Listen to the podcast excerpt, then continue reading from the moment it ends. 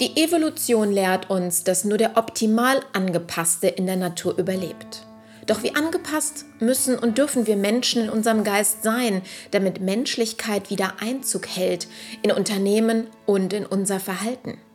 Diskutieren Sie gedanklich mit, wenn die Publizistin und Bewusstseinsevolutionärin Annette Müller sich im philosophischen Diskurs mit ihren Gesprächspartnern Gedanken zur Menschlichkeit macht und Antworten auf die dringenden Fragen der Zeit gibt. Herzlich willkommen zu unserer heutigen neuen Podcast-Folge. Ganz aktuell.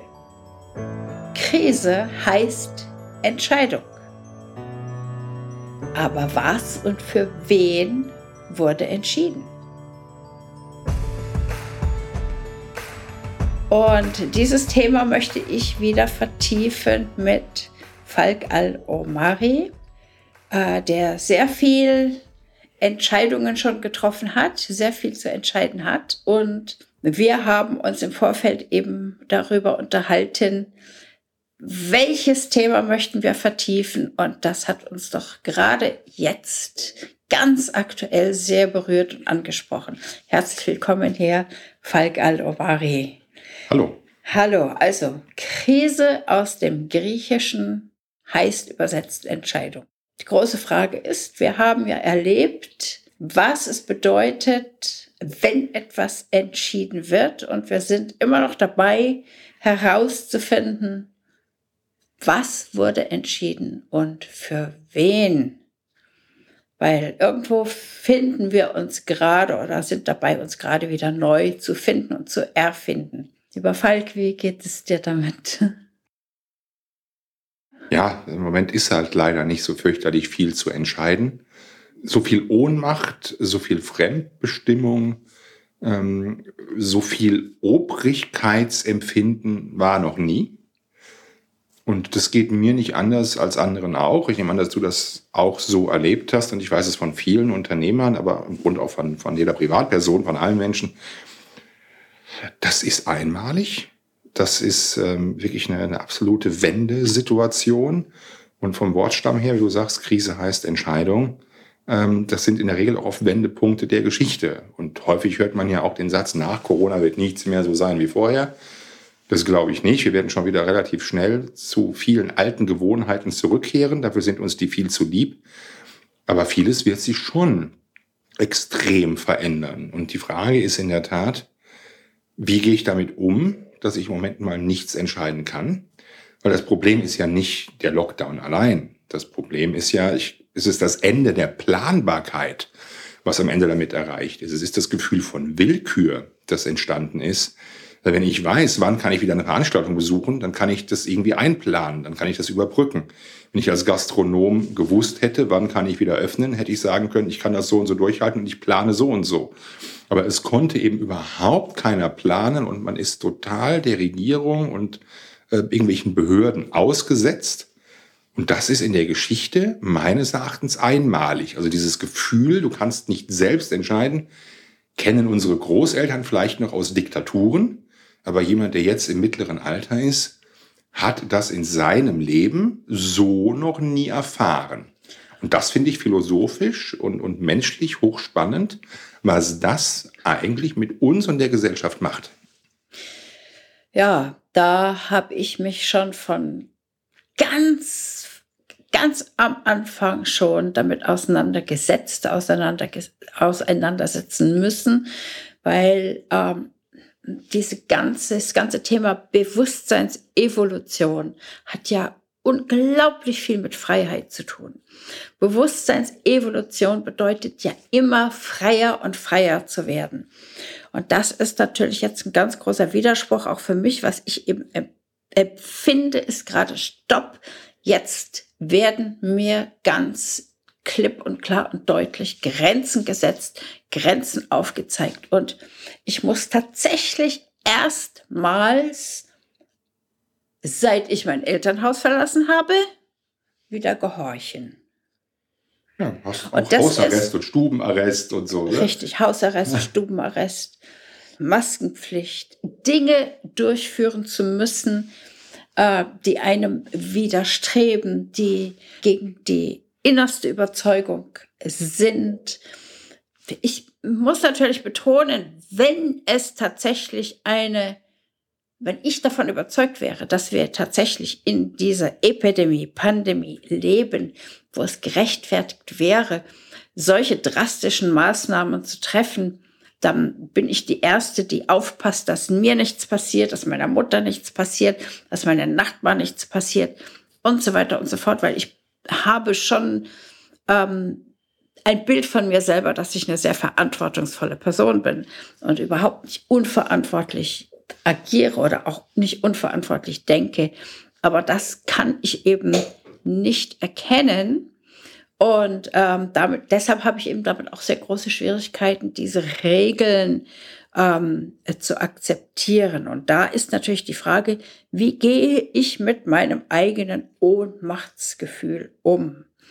Und ich finde das sehr wichtig, dass, dass ähm, ich damit umgehen kann und dass ich vielleicht dem einen oder anderen auch Tipps geben kann, wie man damit umgehen kann. Es ist ganz, ganz wichtig, das erstmal zu hinterfragen, zu spüren und zu erkennen, wie man darauf reagiert. Also wirklich in diese Selbstreflexion hineinzugehen. Was macht das mit mir ganz persönlich? Wo macht es mich betroffen? Wo habe ich zum Beispiel auch eine psychosomatische Reaktion darauf? Ähm, was ist es genau, was mir den Schlaf, Schlaf raubt? Ähm, wieso kriege ich Schweißausbrüche? Wieso kann ich jetzt zum Beispiel ähm, nicht mehr so froh und frei sein wie vorher? Warum habe ich also Herzrasen oder Herzklopfen? Und das höre ich von ganz, ganz, ganz vielen Leuten, dass genau solche Sachen eben auch passieren und dass sie Panikattacken bekommen dass sie sich alleine fühlen, dass es noch nicht mehr hilft, mit jemandem am Telefon zu sprechen. Also ich habe da Sachen gehört, die sind wirklich unfassbar. Und das haben wir ja nicht selbst entschieden. Nee, das ist, das ist richtig. Und wir sind es eben auch gewohnt, bestimmte Dinge vorherzusagen und zu planen. Also hättest du vor drei Monaten jemanden gefragt, was machst du am 21. März 2021, hätte er da mutmaßlich irgendeinen Termin drin stehen gehabt oder hätte genau gewusst, ähm, was an so einem Wochentag, der normalerweise stattfindet. Und das ist dir völlig genommen worden. Ähm, und das ist auch aus meiner Sicht ein bisschen die Problematik, die wir haben. Wir haben etwas, was wir noch nie hatten. Und ich glaube auch, dass die Folgen des Lockdowns viel schlimmer sind als die Krankheit selbst. Krank werden ist in meiner Wahrnehmung ein normales Lebensrisiko. Krank werden kennen wir. Sich erkälten, eine Grippe haben, sich ein Bein brechen, damit gehen wir um. Ähm, das akzeptieren wir als Lebensrisiko. Das halten wir für relativ normal. Wir gehen auch das Risiko, einen Autounfall zu haben und steigen trotzdem ins Auto. Also es gibt gewisse Lebensrisiken, an die sind wir gewohnt und die haben wir immer geglaubt, die können wir kalkulieren. Und jetzt leben wir in einer Situation, wo plötzlich gesagt wird, diese Gefahr ist so groß, dass wir euch alle mit Restriktionen belegen müssen, dass, dass ihr eingesperrt bleiben müsst, dass ihr, nach, dass ihr zu Hause bleibt. Also du musst dich ja schon rechtfertigen, wenn du rausgehst ähm, nach dem Motto, du bist ja ein potenzieller Mörder, wenn du das Haus verlässt und nicht im nächstgelegenen Supermarkt einkaufst. So, das war ja so ein bisschen in der, in der Hochphase so das Image, das man hatte. Und diese Freiheitsberaubung, die, glaube ich, löst so viele Traumata und Probleme aus, von den wirtschaftlichen Folgen und potenziellen Suiziden und Vereinsamung alter Menschen will ich ja jetzt noch gar nicht reden, ähm, dass uns das den Boden wirklich wegreißt. Und das ist eine, so einschneidendes Thema, dass wir das eben nicht kannten. Und Unbekanntes, dafür ist der Mensch, glaube ich, nicht gemacht. Er ist es halt gewohnt, zu planen, zu funktionieren, zumindest eine Perspektive zu haben. So, und eine Perspektive gab es eben nicht mehr. Wann endet denn das? Ja, endet es, wenn ein Impfstoff da ist? Endet es, wenn wir irgendwie keine Fallzahlen mehr haben? Endet es, wenn irgendwann der, die Macht der Straße so groß wird, dass die Politik nicht mehr anders kann? Du weißt halt schlicht nichts. Und dafür sind wir als Menschen nicht gemacht. Uns unterscheidet vom Tier, dass wir ein Bewusstsein haben. Das ist ja auch dein Thema, Bewusstseinsevolution. Bewusstsein bedingt eben auch eine Dimension von Zeit und Raum und nicht nur leben im Hier und Jetzt. Und auf dieses Hier und Jetzt wurden wir total zurückgeworfen. Und das finde ich auf eine Art und Weise brutal und unmenschlich. Also da bin ich ganz bei dir und das macht mich auch sehr betroffen, noch immer. Also es geht jetzt in die zehnte Woche, ja, also die zehnte Woche Lockdown. Und nicht nur ich komme mir vor wie in einem äh, wirklich sehr, sehr gut gemachten Hitchcock-Film. Also Hitchcock war ja der Meister der Spannung, weil nämlich nie bekannt wurde, was die tatsächliche Gefahr darstellt. Also die Gefahr war immer verhüllt. Und das hat eben diese, dieses unglaubliche Thriller-Gefühl gemacht. Und ähm, ja, also wenn man da unfreiwilliger Schauspieler drin ist in so einem Ding, ist es nicht so angenehm.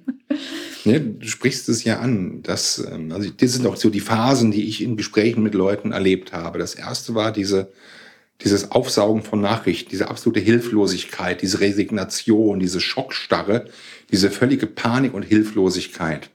So, und das war so die ersten zwei Wochen. Und da gab es ja auch eine Hiobsbotschaft nach der anderen. Unheimlich schnelle Entwicklung der Fallzahlen, noch härterer Lockdown, die Forderungen aus allen Ecken, das müsste noch viel schärfer sein. Ähm, der Eindruck der Bilder aus Italien und Spanien. Und da gab es ja genügend Leute, die das ähm, viel, viel straffer noch alles wollten. So, das war so das eine. Und dann kam die nächste Phase, irgendwie Aktionismus. Ich muss jetzt die Schotten dicht machen, Gespräche mit dem Steuerberater, wie viel Liquidität habe ich, das Rechnen, ähm, wie lange kann ich das durchhalten? Das war so die Panikreaktion, ähm, die dann in so einen Aktionismus mündete, obwohl du ja keine Perspektive hattest. So, und jetzt kommen wir so langsam in die Phase, oder sind da seit ein, zwei Wochen drin, ähm, wo dieser Ausnahmezustand in das mündet, was die Politik gerne die neue Normalität nennt dass man sich irgendwie dran gewöhnt hat, dass Maske tragen schon gar nicht mehr so fürchterlich schlimm ist. Ich finde es immer noch unangenehm, aber du akzeptierst es als normal und du arbeitest eben wieder normal und hast dich an die Gegebenheiten angepasst. Und es ist nicht mehr so dieses Gefühl von Armageddon, wenn dir einer mit der Maske entgegenkommt. Irgendwie gewöhnst du dich dran. Aber jetzt kommt meine Sorge, wenn ich da wirklich mich dran gewöhne und irgendwann sage, hey, das ist jetzt normal, ähm, wo soll das denn auch enden? Und wie viel Freiheit habe ich denn wirklich und wie viel Staat lasse ich mir gefallen und wie viel Ohnmacht bin ich denn bereit hinzunehmen in Zukunft? Und das finde ich Fragen, die die Gesellschaft durchaus verändern werden, weil ich es jetzt einmal erlebt habe. Jetzt habe ich einen Präzedenzfall. Ähm, ich glaube, so wie wir darauf reagieren, ist das doch sehr individuell. Wenn ich mich jetzt mal in die Lage versetze, ich bin ein Clan-Oberhaupt und es passiert eine solche tatsächliche Epidemie. Was tue ich? Es ist ja auch tatsächlich so, du bist ja gefordert, Entscheidungen zu treffen. Das heißt, das ist deine Aufgabe als Führungsposition. Ja, die anderen warten darauf, okay, die stehen da und sagt, in welche Richtung geht's? Sag uns, wo es lang geht. Wir gehen mit, aber sag uns, wo es lang geht. Und äh, da bist du natürlich gefordert, Entscheidungen zu treffen. Und es ist ja zum Beispiel so, dass ähm, das ganz interessant gewesen ist, wie viele Ärzte mit Corona-Patienten gearbeitet haben, die sagen, die kommen in die Klinik. Wir wissen nicht genau, was die jetzt haben. Wir wissen auch nicht, was wir dagegen tun können. Aber es ist uns nicht vergönnt zu sagen, warten wir ab sondern sie sind gezwungen, Cortison zu geben, sie sind gezwungen, Antibiotika zu geben, sie sind gezwungen, die eventuell, wenn sie sauerstoffpflichtig geworden sind, zu beatmen und so weiter und so fort. Und da sagen natürlich auch sehr viele, das ist genau falsch gewesen. Und daran sind letztendlich die Patienten gestorben. Viele dieser Corona-Patienten sind an falschen Behandlungen gestorben. Das haben natürlich die Ärzte nicht die Autorität und die Freiheit, die Entscheidung zu treffen, halt diesen Patienten behandle ich nicht, weil dann machen sie sich strafbar. Sie machen sich nicht strafbar, wenn sie ein falsches Medikament geben, weil man das ja hinterher nicht feststellen kann. Und da ist es natürlich wieder ähm, die Sache, okay, wer und was wurde entschieden und für wen? Also wir sind ja alle einzeln gefordert und merken jetzt, wie jede einzelne Entscheidung auch den anderen betrifft. Ja, das ist es ja. Also die Maskenpflicht ist ja ähnlich wie die Gurtpflicht im Auto. Die hat man ja damals gesetzlich nicht durchsetzen können. Also kannst keinen zwingen, dich anzuschnallen. Und die damalige Begründung für das Gesetz der Anschnallpflicht war, dass wenn du dich selbst gefährdest und nicht den Gurt um hast, kannst du ja, wenn du einen anderen Verunfallten begegnest, also im Unfallort vorbeikommst, könntest du ja potenziell keine erste Hilfe leisten. Und so hat man mit der Hilfe für die anderen begründet, warum du dich im Auto anschnallen musst. Und eine ähnliche Begründung erleben wir jetzt bei den Masken. Die schützt nicht dich, die schützt andere.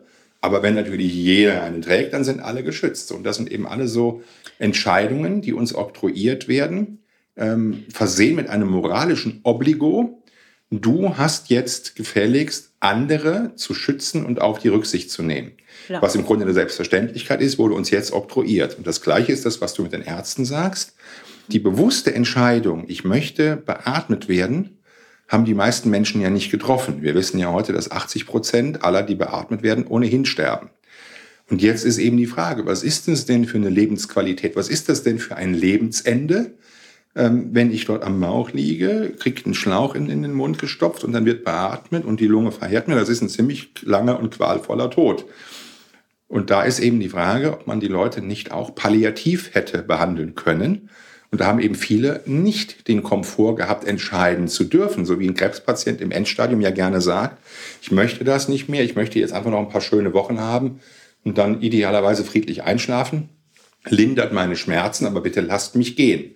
Das ist bei Corona nicht passiert. Da ist extrem viel Leid und Qual vonstatten gegangen. Und man hat ja sogar dieses Leid und diese Qual zum Maßstab erhoben. Also neben den ganzen R-Werten und Infektionszahlen ist es ja immer, wir müssen genügend Beatmungsplätze vorhalten. Das heißt, man hat etwas, was im Grunde mit hoher Wahrscheinlichkeit dennoch zum Tod führt, was eigentlich Leid verursacht, zum Maßstab der Entscheidung gemacht und damit sogar den Lockdown legitimiert.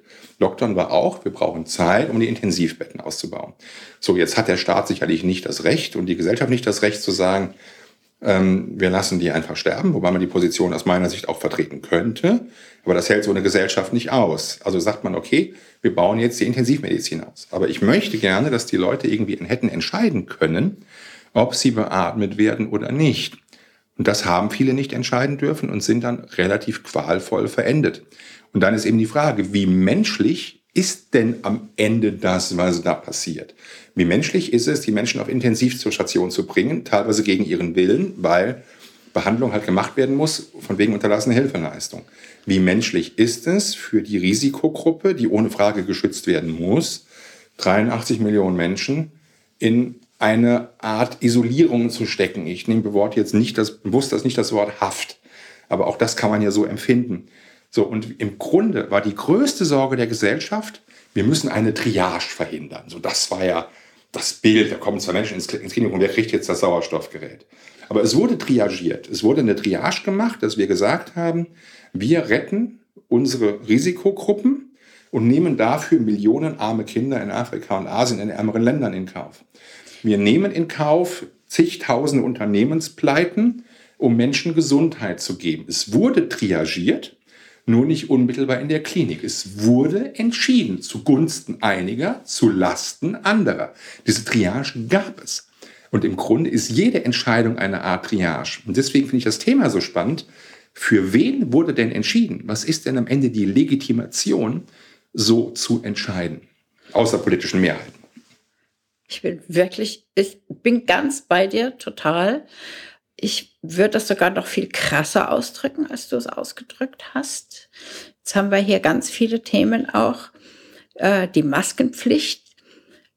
Wir werden gezwungen, andere zu schützen, indem wir Masken tragen. Da möchte ich noch was einhaken, weil den wenigsten wahrscheinlich wirklich bewusst ist, dass Viren viel, viel, viel zu klein sind, um sich überhaupt von so einer Maske aufhalten zu lassen. Ja, das ist wie, das ist wie ein riesengroßes Sieb für so ein Virus, so eine Maske. Deshalb ist es ja so umstritten, dass man Masken tragen muss. Ja, also das heißt, man sagt, okay, ähm, du schützt die anderen damit, mit dieser Maske, aber im Grunde genommen ist das Augenwascherei, weil es nicht ein wirklicher Schutz ist ich möchte nochmal darauf zurückkommen, auf den Punkt, wenn es wirklich eine Pandemie in dieser Art wäre, oder bleiben wir einfach bei einer Epidemie in Deutschland, weil das ist ja global, da würden, müssten wir ja noch mal einen Podcast machen, über den wir sprechen, warum ist das jetzt global und, äh, und warum sagen alle Länder unisono das Gleiche? Das ist ja auch eine große Frage. Aber wenn wir jetzt hier in Deutschland bleiben, wenn wir uns bei uns bleiben, wenn wir uns äh, aus versuchen, in der Gemeinschaft und auch individuell aus diesem Schlamassel wieder raus zu baldovern. Ich hoffe, dass uns das auch gelingen wird. Da fragen wir uns natürlich, für wen wurde das entschieden? Also zu meinen Gunsten kann ich das nicht empfinden. Ich kann das immer nur zu meinen persönlichen Ungunsten empfinden, weil ich ja nicht in der Lage bin, tatsächlich den Grund als legitim zu sehen. Das ist für mich das eigentliche Problem. Ja, also für mich wird das Ganze, passiert das Ganze für nix. Und die Leute, die jetzt gestorben sind, an oder mit Corona oder äh, wegen Corona, ja, das ist, sind alles Opfer, sind Opfer, die hätten nicht sein müssen. Und das finde ich sehr tragisch und schlimm und deshalb bin ich eben da sprachlos. Also vom individuellen und vom Bewusstsein her ist es natürlich etwas Wunderbares, wenn man im Hier und Jetzt sein kann. Meiner Meinung nach ist das, was wir jetzt erleben, auch ein, eine Reflexion von uns selbst. Man könnte sagen, na ja, du wolltest ja so gerne im Hier und Jetzt sein, jetzt sei mal im Hier und Jetzt. Ja? Das ist aber dann jetzt nicht freiwillig, sondern ich werde gezwungen, im Hier und Jetzt zu sein. Damit können wir uns tatsächlich behelfen, indem wir sagen, okay, ich habe jetzt keine Möglichkeit, ich bin im Hier und Jetzt, ich spüre meinen Atem, ich gehe meinetwegen in die Meditation, ich mache dann halt eben Yoga oder ich gucke in den Himmel und finde den schön oder sonst irgendwas. Und trotzdem ist es nicht möglich, weil das ist dann eben Selbstbeweihräucherung, weil wir brauchen das Fundament, um einen Schritt von anderen gehen zu können. Und das ist halt nun mal hier unser System und unsere Gesellschaft und die Wirtschaft vor allen Dingen auch. Ja, Freiwilligkeit ist ja ein Stichwort. Wenn ich sage, ich möchte meditieren und möchte für mich sein und möchte eine innere Einkehr haben, ich würde als Unternehmer jetzt eher noch das Wort Fokussierung da drauf schreiben. Das ist eine freiwillige Konzentration auf irgendetwas. Ähm, ich bin aber jetzt unfreiwillig auf mich selbst zurückgeworfen. Und ähm, das finde ich eben auch das Spannende an dem Thema Krise heißt Entscheidung. Was kann ich denn überhaupt noch selbst entscheiden? Und wie viel Fremdentscheidung Dritter bin ich denn überhaupt bereit für mein Leben zu akzeptieren, unabhängig davon, ob ich jetzt an Corona glaube oder nicht und äh, für wie problematisch ich das halte. Am Ende des Tages hast du ja auch gefragt, wer wurde denn geschützt, für wen würde das entschieden? Aus meiner Sicht wurde das Argument, wir entscheiden für die Risikogruppen und deswegen müssen wir alle vorsichtig sein, um die Risikogruppen zu schützen. Das war das vordergründige Argument. Eigentlich wurden die Mutigen gehindert, ihr Leben weiterzuleben, um die Ängstlichen vor einer, die, die, die Krankheit fürchten, irgendwo zu beschützen. Also man hat also eine Politik pro ängstliche oder pro sicherheitsorientierte Teile der Bevölkerung gemacht. Und das erklärt auch, weswegen jetzt ein CDU davon in den Umfragen extrem stark profitiert und weswegen die Regierung davon profitiert. Das heißt, die Leute, die ohnehin diffuse Ängste haben, die Lebensrisiken weitgehend minimieren möchten, äh, diejenigen, die auch 28 Versicherungen gegen alles Mögliche abschließen, das sind im Grunde jetzt die Menschen, die zum Maßstab politischer Entscheidungen gemacht werden und die im Grunde auch zu den ganzen Maßnahmen klatschen weil sie Sicherheit über Freiheit stellen. Da haben wir schon mal gesprochen in verschiedenen Folgen über diese Dialektik zwischen Sicherheit und Freiheit. Und die Freiheitlichen, die reden von solchen Dingen wie Haft und die sagen auch, dieses Corona, das ist völlig übertrieben. Ähm, ich sage auch gerne, das ist wie eine Erkältung, da kriege ich auch regelmäßig Ärger für. Ähm, und das mag ja auch falsch sein. De facto ist es aber mal so, dass die Sicherheitsorientierten diejenigen sind, die im Fokus der Politik sind. Ob das mehr sind als die Freiheitsliebenden, vermag ich nicht zu sagen. Aber es sind ohnehin die, die Entscheidungen Dritter leichter zu akzeptieren bereit sind. Also ich glaube, dass Menschen wie uns das im Verhältnis mehr wehtut, dass uns das mehr schmerzt, dass wir uns viel beraubter fühlen als jemand, der sagt, ich möchte sowieso lieber in meiner Nische sein und das Leben hat gefälligst flauschig zu sein und ich bin in meinem Angestellten-Dasein und naja, meine Lebensversicherung wird schon bezahlen. Also so eine Vollkasko-Mentalität, die haben ja einige. Und die trifft das nicht so hart. Und das ist auch dieser, dieser Clash in der Kultur und, und in dieser Auseinandersetzung, die es gibt, dass die einen, die Sicherheitsbrötchen, die finden das nicht so schlimm. Aber Leute wie wir, wir fühlen uns wie in die DDR zurückversetzt. Ich habe mal irgendwann gepostet, das sei ein Hauch von Nordkorea. Und das ist in der Tat auch mein Empfinden am Anfang gewesen. Also ganz, ganz am Anfang an, von Anfang an, auch meins Nordkorea kann ich nicht sagen, aber meine Mutter hat eben das Dritte Reich erlebt und hat mir sehr viel davon erzählt und sie meinte, oh Gott, das erinnert mich ja wirklich total an die alten Zeiten. Das habe ich dann eben auch gepostet auf Social Media und oh Gottes Willen, aber ähm, wir sehen ja, dass wir komplett unserer Eigenständigkeit beraubt sind. Und eben dieses äh, DDR2 kommt immer mehr und mehr. Und zwar äh, sagen die Leute, okay, das wird jetzt global installiert. Und da sind wir dann bei den ganzen Verschwörungstheorien, über die wir uns vielleicht auch ein andermal noch schön ausgiebig unterhalten können. Aber ich habe also erlebt, dass ich die Leute gefragt habe, wie geht's euch? Wie geht's dir? Wie geht's Ihnen? Ja, gut den Umständen entsprechen. Und dann habe ich gefragt, und geht's dir mit deiner Entrechtung? Und dann haben die gefragt, wie Entrechtung? Ja, wie geht's dir mit deiner Entrechtung? Du bist doch entrechtet worden. Du hast doch deine Rechte nicht mehr. Oh, äh, ja, also ich fühle mich nicht entrechtet. Und dann frage ich ja, warum? Ja, äh, so habe ich das noch nie gesehen. Da sage ich, ja, aber kannst du jetzt machen, was du willst? Nein, nein, aber das ist auch okay. Also ich warte ab, das ist auch irgendwann mal vorbei. Mir geht's doch gut. Schau doch mal, wo wir hier leben. Ist doch alles ganz super. Schau mal dahin und dahin. Ich bin ja froh, dass ich nicht in Italien bin oder in Spanien. Also für mich ist das okay. Dann habe ich mir gedacht, also das hat mich irgendwie super geärgert, weil das, denen geht's einfach noch nicht schlecht genug habe ich mir gedacht, denen geht's einfach noch zu gut. Die merken das einfach noch nicht, was das wirklich bedeutet. Und ich habe es für mich jeden Tag erlebt, jeden Tag in meinem Unternehmen mit den Mitarbeitern. Ich habe zwei Leute entlassen müssen. Ich muss vielleicht aus dem einen oder anderen Vertrag raus oder sonst irgendwie noch etwas machen. Ich spüre das. Und dann sagt mir dann jemand, ach, entrechtet, ich fühle mich nicht entrechtet. Da habe ich mir gedacht, mm. Ja, das hat ja. Da kommt dann eben auch diese Aggression her, warum wir aufeinander dann so wütend und sauer sind, weil ich mir dann denke, hey, du hast gefälligst genauso denken, zu denken wie ich. Äh, dir muss es genauso wehtun. Dann denke ich mir, nee, du musste nicht, weil du bist ja schließlich du und ähm, ich muss mein Leben so leben, wie es eben für mich richtig ist. Und ihr dürft auch so denken, wie ihr denkt, weil ich habe ja auch das Recht, so zu denken, wie ich denke. Aber es ist schon nicht so einfach. Also es sagt sehr, wie du gesagt hast. Ja, es hat mehrere Komponenten. Also ich glaube zum einen, du musst so denken wie ich. Ja. Also selten haben sich Freundeslisten bei Facebook und Instagram so schnell geleert wie in diesen Zeiten. Also diese Social Distancing funktioniert in den sozialen Netzwerken extrem gut. Bist du für oder gegen Corona? Corona-Leugner ist ja so ein Stichwort geworden. Da wurde sehr, sehr stark polarisiert. Also ich glaube, dass viele sich viel in, in ihren Kokon zurückgezogen haben und in ihre Filterblase. Also es ist die Zeit der bereinigten Freundeslisten. Es ist auch die, die Zeit, um sich von Menschen, die anders denken, irgendwie jetzt distanzieren zu können. Das ist natürlich radikal auch passiert.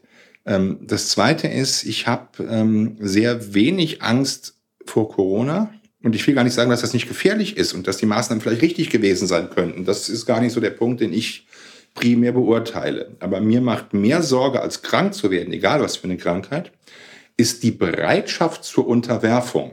Also selbst wenn ich Corona für gefährlich halte, und selbst dann, wenn ich der Meinung bin, dass der Staat eine Schutzaufgabe für mich hat und die verantwortungsvoll wahrnimmt, selbst dann muss es mir gestattet sein, die Intensität der Maßnahmen und die Art der Maßnahmen zu hinterfragen. Dieses Hinterfragen, dieses Klagen, dieses Anklagen, dieses ähm, sich in irgendeiner Art und Weise zu wehren und letzte Freiheitsrechte zu verteidigen, hat in keiner Weise stattgefunden. Es war eine wirklich klaglose Akzeptanz der Regeln und viele haben ja noch gesagt, es müsste noch viel schlimmer sein. Der Lockdown ist ja hier überhaupt gar nicht hart genug. Wann kommt endlich die Ausgangssperre? Und ich dachte, um Gottes Willen, in was für einer Gesellschaft leben wir, wenn wir diese Dinge, selbst wenn wir sie richtig finden, klaglos hinnehmen? Das macht mir wahnsinnig Sorgen. Und das macht mir eher Angst für die Zukunft. Ähm, ja, wo ich sage, also wo, wo endet das? Wie einfach ist es denn, wieder eine DDR zu etablieren? Wie einfach ist es denn, unbequeme Entscheidungen durchzusetzen? Wie einfach wäre es denn, Deutschland in irgendeine kriegerische Auseinandersetzung zu führen? Wie einfach wäre es denn, Menschen gegen andere Kulturen aufzuhetzen? Das ist nicht unsere DNA und ich will das auch gar nicht an die Wand malen. Aber von der, von der Sache her habe hab ich eine, eine Regierungstreue, eine Staatsnähe, einen Etatismus, ähm, eine Selbstverständlichkeit in der Fürsorge Dritter für mein Leben erlebt, das hat mich zutiefst erschrocken. Es ist so, dass ganz viele Menschen ganz unglaublich viel Angst vor diesem Virus haben. Das dürfen wir nicht vergessen. Die haben Angst um sich selbst, die haben Angst um ihre Großeltern, die haben Angst um ihre Nachbarn, die haben wirklich Angst. Ja, die gehen nicht auf die Straße, die lassen für sich einkaufen. Die sagen, ich bleib zu Hause, bis das vorbei ist. Und das wird ja auch geschürt. Ja, also es wird ja genau das Gegenteil gemacht von dem, was ein wirklich eine Führungsposition in einer Krisen, in einer Entscheidungssituation, in einer Krisensituation eigentlich verantwortlich zu tun hätte. Das heißt, zu beruhigen und zu sagen, so schlimm wie das aussieht, ist es nicht, wenn es so schlimm sein sollte. Aber hier wird ja genau das Gegenteil gemacht. Es wird ja Panik und Panik und Panik wirklich ununterbrochen ausgesendet. Und diese Menschen können nicht anders aus, als eben zu sagen, okay, Hilfe, wann ist das Impfmittel da? Wann kann ich wieder raus? Wann bin ich wieder in Sicherheit? Ja, wann kann ich wieder meine Oma, meinen Opa besuchen? Die können nichts dafür, die können wir vergessen. So Leute wie du und ich, die sagen, hey, was ist da eigentlich wirklich los? Die hinterfragen, die Entscheidungsträger sind, die jeden Tag Entscheidungen getroffen haben, die äh, was bewegt haben, die hier zum Mittelstand gehören, die ihre Steuern zahlen, das Ganze am Laufen enthalten, wirklich auch Führungspositionen sind im kleinen Bereich, die sagen, hey, halt, ich will mal gucken, was ist denn dann? Die stellen solche Fragen wie du und ich. Und dann gibt es den größten Teil der Bevölkerung. Und der sagt, ja, ich weiß nicht so genau. Das eine könnte stimmen, das andere kann stimmen. Ich gucke da einfach mal zu und warte mal ab und beziehe jetzt mal keine Position. Und das sind die, die zugucken und nicht eingreifen. Und an denen liegt es. Ja, es gibt ja die schönen Satz, die Sonne scheint zum Fenster rein, es wird schon alles richtig sein. Also das ist die, diese Klaglosigkeit, die ich eben meinte. Ich, aber das sind die Leute, an denen es hängt, meiner Meinung nach, weil die zugucken. Das sind die, die keine Entscheidung treffen, die beziehen auch keine Position. Und das ist eben nicht das Nicht-Eingreifen, ist das, was etwas zerstört.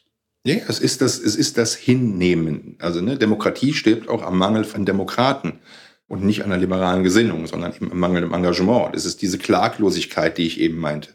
Weil ich noch auf einen anderen Punkt möchte, weil du eben sagtest, die alten Leute haben teilweise Angst oder generell haben Leute Angst und gehen nicht auf die Straße. Es ist ja legitim, Angst zu haben. Und das ist das, wo ich auch sage, das ist eben auch meine Freiheit. Wenn ich Angst habe, Corona zu bekommen, dann kann ich mich frei entscheiden, zu Hause zu bleiben. Ich möchte aber nicht, dass das für 82 Millionen und damit für mich mit entschieden wird, weil es einige Ängstliche gibt, müssen jetzt alle zu Hause bleiben. Das ist für mich falsch. Wenn ich sage, ich habe Angst, mich zu infizieren, dann bleibe ich zu Hause. Wenn ich eine Maske als Schutz empfinde und andere schützen möchte, dann trage ich die Maske. Das ist meine freie Entscheidung. Aber hier wurde eben für eine Minderheit der Mehrheit eine komplette Lebensweise oktroyiert. Und das ist ähm, ein Thema, wo ich eben sage, für wen wird denn da überhaupt entschieden? Nämlich eben zugunsten der Ängstlichen. Und das zweite Thema ist, das hattest du eben angesprochen, mit deiner Bekannten, wo du gefragt hast, die soll doch gefährlich so denken wie ich und aber warum ähm, kann, wie kann man, warum, wie kann man das eigentlich anders sehen? Die Frage habe ich mir auch immer gestellt. Aber es ist natürlich schon so, dass die Probleme des Lockdowns sehr ungleich verteilt sind. Mhm. Also ich glaube, dass eben ein Gastronomen oder ein Hotelier trifft das natürlich nochmal deutlich härter als ein Textilunternehmen, das jetzt Masken nähen kann. Es trifft einen älteren Menschen von der Sorge um das Leben her anders als einen jungen Menschen. Es trifft eine Mutter von drei Kindern, alleinerziehend, die jetzt irgendwie Homeschooling machen muss und nebenbei vielleicht noch Homeoffice härter als jemanden wie mich, der als Mann alleine lebt in einer großen Wohnung und der sowieso Homeoffice hat. Meine Company hatte immer schon Homeoffice. Ähm, ich musste jetzt nichts ändern. Hartz-IV-Empfänger hat jetzt dadurch nicht weniger Geld.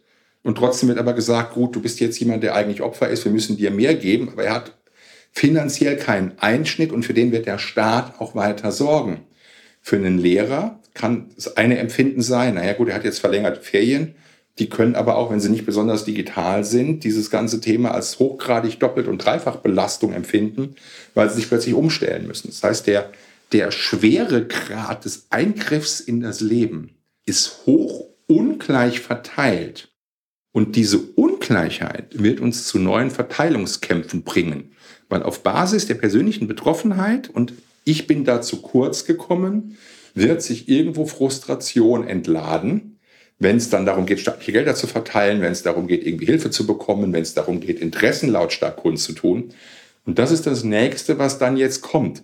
So klaglos man die Obsession des Staates hingenommen hat, so sehr wird man klagen, wenn es darum geht, möglicherweise richtig viel Geld noch zu bekommen und sich als Opfer inszenieren zu können. Und das lieben wir ja auch dass wir die Opfer eigentlich sind, dieser ganzen Maßnahmen. Und da sieht sich wieder jeder gern. Da sind wir wieder in einem Kollektiv und nicht in der Freiheit. Also, wenn du mich jetzt ansprichst, also ich bin sehr, sehr ungern Opfer. Es fühlt sich überhaupt nicht gut an, aber ich fühle mich im Moment tatsächlich so ausgeliefert, weil ich eben keine Entscheidungsfreiheit oder keine Wahl habe. Und was ich dann eben auch noch ankreide, wie du sagst, ähm, ist eben dieser, diese Bevölkerungsschicht, die sagt, die keine Stellung bezieht, dass denen nicht klar ist, dass diese Nichtentscheidung sie in die Verantwortung bringt dafür, dass es so viele Leid und Tote gibt, weil sie ja nichts dagegen tun. Also was ich damit sagen will, ist, okay, ich akzeptiere diese Maßnahme, weil äh, ich, das ist halt nun mal so. Ich weiß nicht, was richtig ist, was ist falsch, aber sie sehen doch, das muss doch jeder Blinde sehen, was das für Auswirkungen auf die Gesellschaft hat und dass sie in Zukunft davon betroffen sein werden, dass sie jetzt nichts tun.